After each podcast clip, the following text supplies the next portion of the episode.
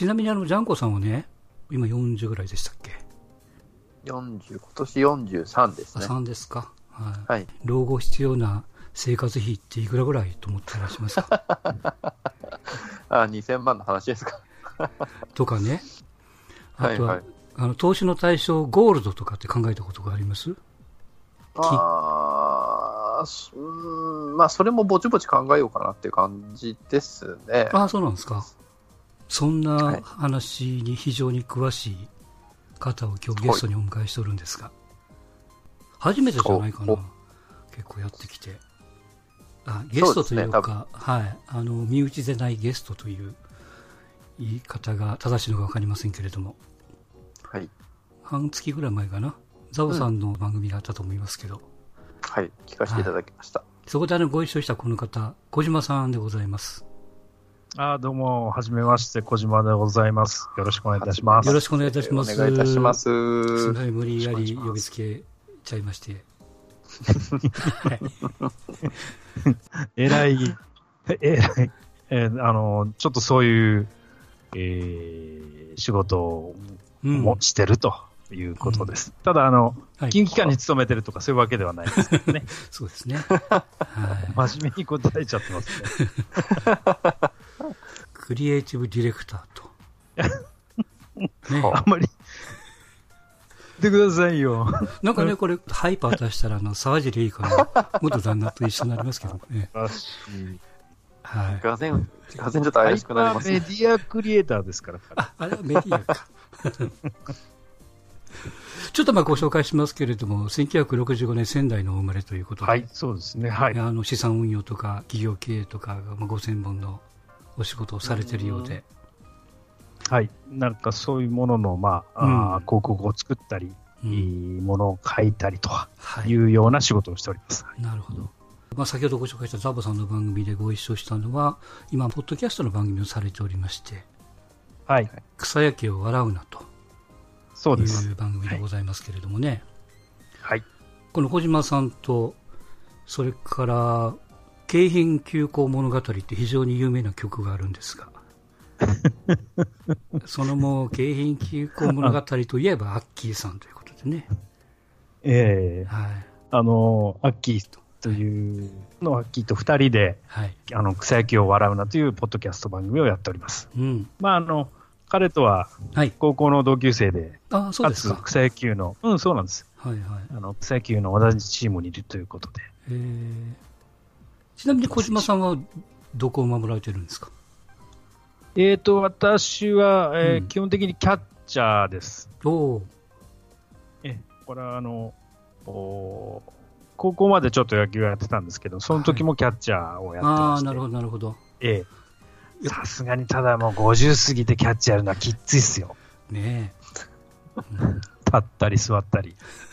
でもそのためには毎朝走ってるとかそういうことはないんですか？やんないっす。そういうことはやりません。なるほど。現状の体力で体の続く限りと。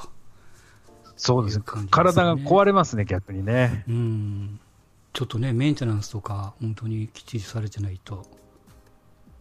あの、ちょっとひっくり返ってね筋を違えるとか骨を折るとか。ま怪我したらもう即引退ですから。ねえ本当、ね治りも遅いし、そうですよ。ジャンクさん分かんないでしょ？家族。ご50過ぎるとね治りすんげえ遅いんですよ、わ かわかんないですか、やっぱり、ね。わかんまだわかんないですね。うん。一気にきますからね。ええ。何もかもが嫌になります。怖いな、うん。年を取るのが。そうちょうどだからささっき申し上げた1965年なのでまあまあほぼほぼ同世代ですよ、同じ世代ですよね。はい、で風の噂で聞きましたけれどもなんかはい薬師丸ひろ子が大好きだと、なんと何情報ですか？いや、もう大好きですね。ねえやもうナンバーワンですね。え古今東西。はい 皆さんはだ誰かいらっしゃいます？ああ。いや、誰だろうな。誰だろうな。いや、そんなパッと思いつか、そんなドラフト行きパッと思いつかないですね。僕は。まあ、今だったら僕は青い優かなと思いますけどねまあまあ、あ、でもね、有益な情報かどうかわかりませんが、私実は薬師丸ひろ子と共演したことがあるんですよ。ドラマで。引き捨てなりませんね。どういうことですか？詳しく教えてください。はい。私、子供がおりまして、子供があの、はいえー小学生の頃ですかね、劇団に入ってたんです。ほうほうほで、まあ、エキストラですよ。お呼ばれしたり、まあ、ここでもちらっとお話します。一回だけ CM にお呼ばれたりとかうんうんしてたんですけど、うんで、まだ小学生なんで、あの、内側の千葉県なんで、東京都内とかう。行くと、まあ、朝早くなんでね、始発乗らないといけないということで、送っていくわけですよ、親が。はいはい。で、私2回ついてったことがあるんです。で、はい1回目はあの、悟られっていうドラマで、えーとはい三鷹が現場でしたわ、撮影の。はい。うんで、え2作目がこの薬師丸ひろ子主演のママの遺伝子っていうドラマだったんですよ。あの、うんお受験のドラマでね。うん。で、その最終回の、えー合格発表のシーンを撮るっていうところに、まあ子供だけじゃなくて子供と付き添いで親も一緒に来てるっていうシーンだったんで、はい。私ももうどうせくっついてきてるんなら出たらどうやということになって、まあ私一応ずる賢いんで、できるだけ映ろうと思ってあの主役の近くへちょっとずつ動いていくわけですよね。でそうしていくとあのディレクターさんの目に留まって、まあまあそんなことならこっちおいでとうんいうことで主役の横に並べてもらったりとかですね。主役というのは、ひろこひろこ様ですか？ひろこ、あ、ひろこ様ですかね。ええはいひろこ様ですね。うん、生ひろこさんどもねうでした？生、ね生ひろこ様は。あの、いい匂いしましたけどもね。いや、でもね、あの、生ひろこの方が、ちょっと露骨に言うといい女というか、ドキドキしてましたよ。ああ、やっぱりそうでしょうね。うんそれはもちろんそうです。そうですよ。もうオーラがね、全然違いました。ぱりそうか。うん、よかったなと。あの一瞬だけ島田横にちょっとね、気持ちを持って彼書きましたけども、基本的に僕は原田知世派なんで、なかなかがっ難しいところかりですわ。いやいやいやいや。さまあ、そんな共演の経験がございましたというお話ですよ。あ、はいい。な。いいな、いいですね。ひろこ様にお会いしましたよ。なんかでもお仕事の関係上、そういう機会とかってないんですか？ああ、僕あんまりないですね。なんか現場に行かれないとか、そんなことないですか？げ芸芸能人とか女優さんとかですよね。はい。あんまり、あまりお会いしたことないですね。そういう仕事を、は、なんかあるのは、なんかその、アナウンサーの方とかですね。はいアナウンサー。そういう人が多いかな、比較的。女優さんとかはほとんどないですね。ちなみにご一緒されたアナウンサーさんってどの方いらっしゃるんですか、誰かいましたっけね、えっとね、うん、八尾恵子さんとかね。元テレ東か。あああ、はいはいはい。ちょっとショートカットのっていうか。そうですね。ね。もうはいはいあの、うんやめてフリーというか、今、なんかあの、大学の教員かなんかやってらっしゃるのかな、その方とか、うん。と誰だっけな大昔だと畑恵子さんとか、ああ、はいはい。今は国会議員、ん？国会議員でしたっけ、旦那さんね。なんだっけ、国会議員か。あのー名前出てこないな、すっと。はい。忘れしちゃいました。うん。まあ、そりゃそうですね。対談企画とかでね、うん。出ていらし出ていただくこととかが多いからな。うん。まあ、そうですよね。私と同世代ということで、大体こう、ご一緒される方っていうのは、まあ、そういう年齢の方というか、まあ、そんな感じになるんでしょうけどね。あ熟女ですよね、いわゆるね、はい今ではいうん、いや、でも、ちなみに、小島さんのストライクゾーンって、下は、下はいくつまで行こここ、この話伸ばします？いや、いいですけど。まあまあまあ、あんまりだけど、若い、若い人はあんまり好きじゃないですね。うんね。なんかやっぱり、本当にもうね、今の年になっってもう40オーバーじゃないと辛いなっていうのはありますよねなんかねうんもうちょっと低くてもいいです、僕。あそうなんですか30、30過ぎたら大体大丈夫ですかね。ああ20代はダメですかああ、難しい線引きですよね。まあね正直その年齢でくくるもんではないですけどもねその人のちょっとダメないうんまあ、あだけど、あれですね、20代の女子で今、いくらっていう人はほとんど、どうでしょう、周りにいないんじゃないかな。ああ接点がないですか野球見てますか、応援チームがありますとかっていう人、どうですか、はいはい少なくとも僕の周りにはほとんどいないような気がするんですよ。広島には腐るほどいますよ。ああ、そなうんか。なんとか女子っていうのが。そっか、女子が。うんはい。あれはやっぱ若い人なんですかね？20代でも多いですね。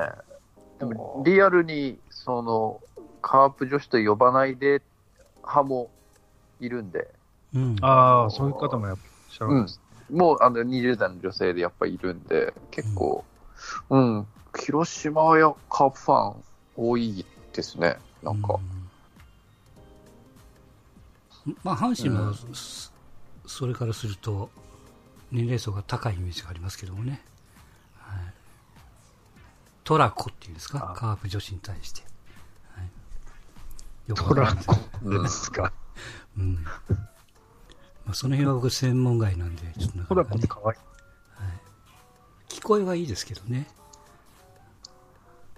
なかなかヒョウ柄とかねいろんな柄のお召し物を着られてる方ですから、い いですね。はい。アグレッシブでいいですね。まあまあまあね、はい、現場に行くとそういう、まあ、現場というか球場に行くとねそういう方とも仲良くしないといけませんからね、ああ、いやそうなんでしょうね。はい、ん。そうでしょう、そうでしょう。はい、これはまあね自由だとはいえ楽しく野球を見ないといけませんからね、はい、まあまあそんな話は置いといてですよ。えーっとちょっといつものペースに戻しますけれども、まあ、先日というか、まあ、ここでちょっといろいろこう話をしているあの、えーっとゴジラの映画あ、見ました、見ました。はい。キングオブ・ザ・モンスターズですか？はい。うん。ジャンコさん見に行かれましたか？見に行きました。はい。小島さんは映画って見られます？えー、あまり見ないですね。ああ、はい。ゴジラの映画とかって、シン・ゴジラとか見られました？前に見てないです。あ、見てないですか。すいません。いえ、全然いいですよ。はい。いや、このゴジラの映画、あの、ハリウッドリメイクの2作目なんですけど、えーこれ5月の末から公開されてまして、まあ、早速私も行ってきましたけれども、まあ、まあ、ジョンゴさんもそうだと思うんですけど、まあ、内容はあんまりね、ここでお話しすると申し訳ないんであれですけども、非常にこう、うんジャパンリスペクトというか、うんうん。あのー音がすごいなと。まあまあ映像もそうなんですけど、うん。まあここ、えーっと、東京ミル放送局のちゃんまつさんっていう方にまあ教わって、映画館に行くんだったら一番前の真ん中で見ろとうん。言われて、今までそういう勇気はなかったんですけど、まあたまたま今回のその、まあ、ゴジラでパッとチケット取ると真ん中が空いてたんで、そこでこう見ましたけれどもね、もうあの、要するにでっかいスクリーンが目の前にあるんで、絵を追っかけるのが大変で、結構目が疲れるというか、まあその分こう集中するんですけど、なんか普通の画面が勝手に IMAX になってるような感じでしたけどもね。はい、まあまあ、それでも、えー2時間ちょっとですかね。非常にこう楽しめたうん。映画だったなという感じですから、ジャンコさんいかがでしたか？まあ、音と映像はすごかったですけど、中身は、うん。僕は 正直あんまピンとこなかった。あっていうか、うん。まあまあでもそういう、あ後々考えるとそういうことをごちゃごちゃ言う映画でもないんだなっていうふうになんか飲み込んじゃいましたけどね。うんなんか見てる最中はなんかクエスチョンなことが結構いっぱいあったんで、うん。なんか、うん、なんかストーリーがあんま好きじゃないなと思いながらこう見てたんですけど、あ前のゴジラっていう映画見たんですか、まあ、2014年の。前見てないんですよ。あそうなんですよ。だからそれ見てないから多あ、な分、るほど。あの、はい、ちゃん、なんか飲み込めないこともあるんだろうなっていうのを後からこう、はいはい。だんだん気づいてきたんですけど、うん、そのまあ前のゴジラ何もと、それから一つ前のキングコングの映画を見てれば、だいぶこう分かるんですよ。いろんなこう種というか。そうそうそう。キングコングは見たんですよ。うん、そう。だからそれでいいんかなと思ってたら、もう一個前にゴジラがあったんですね。そうねだか。らなんか、うん。うん。だからまあ、あの、えー、芹沢博士、はい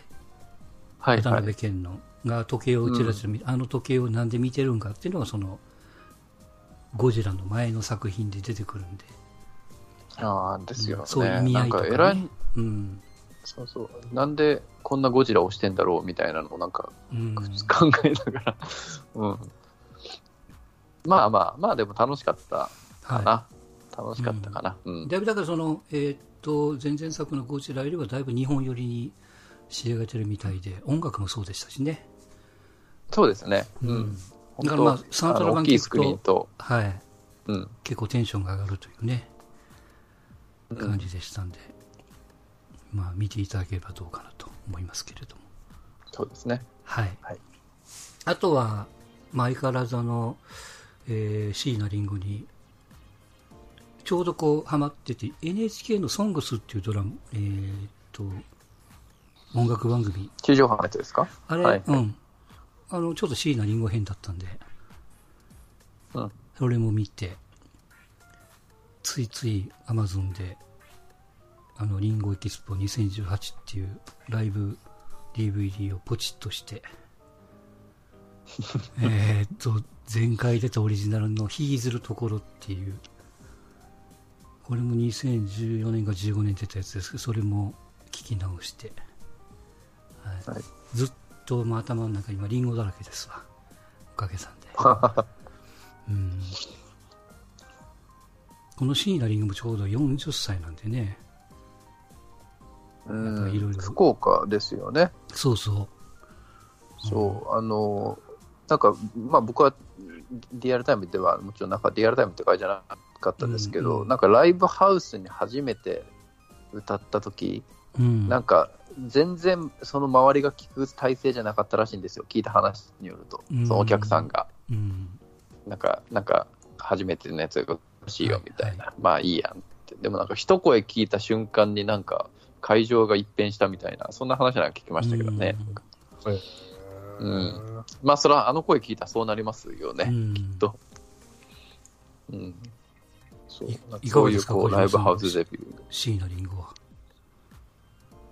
あどあんまり聞かないですけど、確かにだって、あのライブハウスなんかで、うんそういう一声聞いただけで、全員がこう、へっと思う瞬間ってありますよね。ありますね。う。うんん。ええやっぱりゾワゾワっとするというか、おっうんていう。で、みんなやっぱり、ああいうとこにね、来る人は、うん何かそういうものをどっかで欲してると言いますか。そうですね。俺をびっくりさせてくれとうん。うん。いう意識,、ね、意識が大なり小なりみんなありますからね。うんやった見つけたぜみたいな。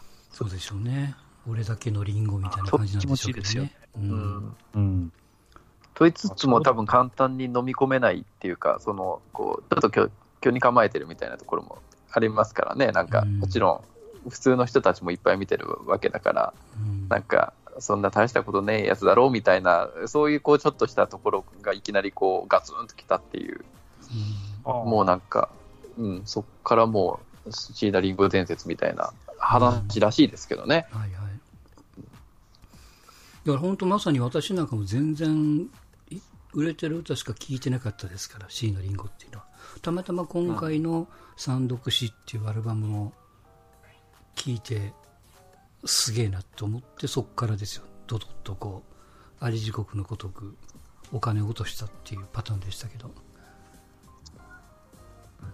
まあでも、そのアルバムだったからこう入り込むんですけど、前のアルバムを聴いてたらそこまで行ってたかっていうと、それはそれでちょっとやっぱ疑問的なところもあるんでね、まあ、これはタイミングなんでしょうけどね、音楽の質と。うん。それから、ね。うん、うん。多分私の年齢とかもあると思いますよ。うん。まあね、いい出会いはある音楽、映画、まあ、女性含めて大事にしていかないといけませんからね。タイミングってありますもんね。ね。昔なんとは思わなかったけど、うん。ね、久々にたまたま聞いて、すっごくびっくりしちゃうようなことってありますから、はい。映画も音楽も女性も。うん。ほひろこ様ですからね。はい。ひろこ様の価値は変わらない。はい。最近ね、伊藤蘭があのアルバムを出して、ラジオもやってっていうね。まあ、あの方も60超えていらっしゃいますけど。はい。え、あ、そうなんですか。うん。原田知世もちょいちょいライブやってますよね。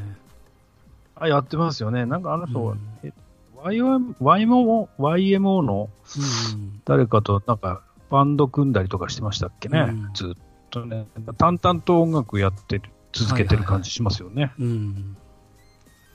そうなんですよ。で、原田知世派のくせに、今やってるドラマはもう全然見てないんですよね。なんとか日曜日にドラマやってるんですけど、あ あ、そうなんです。うん。1話見て面白くないからやめちゃったんですけどもね。はいもちろん全然ファンじゃないかなっていう感じですけどもね。はい。まあそんな音楽の話でございますが、えーっと、ちょっとここから他のスポーツざざっとお話をしますけれど、まず NBA ですけども、はい。えー、レイカーズの、えーコーチングスタッフにホリンズ、なんかグリズリーズとかネッツの監督いらっしゃいましたねと。あと、ジェイソン・キッドも、そうですね一緒。に雇うとかもっとヘッドコーチ経験のある人間をうん一うん気にさ、あなんか両極端なことやってますね。これ、ぶつからないんかね？うん、先導多くてっていうパうん。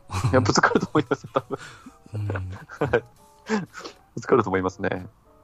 はい。まあまあ、お与田監督のもとに、そうやね。伊藤さんとあれ、うん誰だ伊藤と金本とみたいな感じじゃないですか。うん。二人まではギリギリセーフやけども、ちょっと三人はしんどいんじゃないのっていうね、そうですね。はいうん感じがしてますけど、いや、まあまあね、頑張ってるなっていう。一方で、まあ、ファイナルは今、2勝1敗ですよ。ラプターズがうん。一つ取って。いや、楽しい。と。うん。今年は楽しい。うん。しかも、ラプターズ的には敵地で勝ちましたからね。うあん。そうですね。ホームコートアドバンテージを取り戻したんで、ーはい。まあでも、クレイ、あクレイ・トンプソンが次の、次は多分出てくるかな。KD はどうだろうみたいな。KD は出ないような感じするけどね。うん。なんか出ないような気がしますね、僕も。ううんん。なんで、ちょうど、ちょうどいい。うんクレイ戻ってきたとしても、じゃあそんなにね、一気にこうモメンタムが戻るかっていうと、うん。そうじゃないでしょうから、本当第7戦まで久々に行きそうな。ねこれがもう多分行くんじゃないかなと思うけどもね。はい。次戦はそう6月の8日ですよ。土曜日かな。うん。ありますけども。はい。NBA、それから、えーもう少しテニス。今、あの、全仏ローランギャロスはいはいでやってますけども、パリのね。うん。はい。えっ、と、男子は錦織が、ナダルに3-0で負けまして、はい。まあ、一瞬盛り上がったのは、あの、えー第2セット、サーブスをブレイクされた直後のに 2, ゲーム目を取り返したっていう、あの瞬間だけですよね、盛り上がったのは。まああとはもう、もう、それはもう分かってましたけども、体力っていうかもうね、このナダルのゲームの前に、え2ゲームフルセットで勝ち上がってきてるんで、もうそれはもう電池切れだよと。うん。もうこれはみんなに言われてることですからね。もう8強流れるのはもう大体わかるんやから、そこにいかに省エネで持っていくかとうん。いう感じですよ。まあ、で、あとナダルがもう調子良かったのと、やっぱこう現場が赤土の、えーアンツーカーっていうコートなんで、やっぱこうボールが、はい強いボールを打ってもスピード落ちるんですよ。うん。うん。うんで、もともとはそのコートっていうのは日本人が得意で、いわゆるこう僕らが言うおしんテニスって言うんですけど、我慢して我慢して、相手のミスをまあつないでつないでっていうね、うん。そんなコートなんですけど、日本人があの力をつけてパワー勝負で来てることになるとやっぱこう相手以上にそれこそ燃費が良くないと持たないわけですよね。さっきの話じゃないですか。これは同じこと女子にも同じことが言えるんですけど大大坂なおみが3回戦で負けちゃいましたけども、まあ、彼女の場合はもうとにかくボンミスで負けた感じでしたからね。うんあのアンフォーストエラーって言って相手のショットでミスをしたんじゃなくて自分でチョンボしたっていうボンミスっていうショットが、うんうん。えー3回戦の試合で38本あったんですよこれだから単純に4で割ると9.5になるんですよね。あの 4, 4本で1ゲームですから。で6ゲームで1セットなんで9.5ゲーム分ってことは1セット半1.5セット自分のメスで相手に取られるっていう感じでそれは負けるやろうと、うんうん。そうそうですな。うん、で大坂なおみも同じでやっぱり拾われるわけですよで拾われるから自分で調子を崩してネットに引っ掛けるわオーバーするわかすり当てをするわで負けちゃいましたけどもね。だからまああの全房非常にこう難しいんですけどこれが、えーこの次ウィンボルドンイギリスに回るんで今度は芝のコートになりますからでまたボールの滑りが変わってきますからね、そこでまあいかに立て直すかという。ことだと思いますし、見物はそれこそさっきのバスケットじゃないですけど、8日の日にあのフェデラー対ナダルっていう準決勝がありますんでね、これは面白いと思いますよ。う。うんんいつまでやってんですかね、この二人は本当。もうね 十何年前とかでも普通に。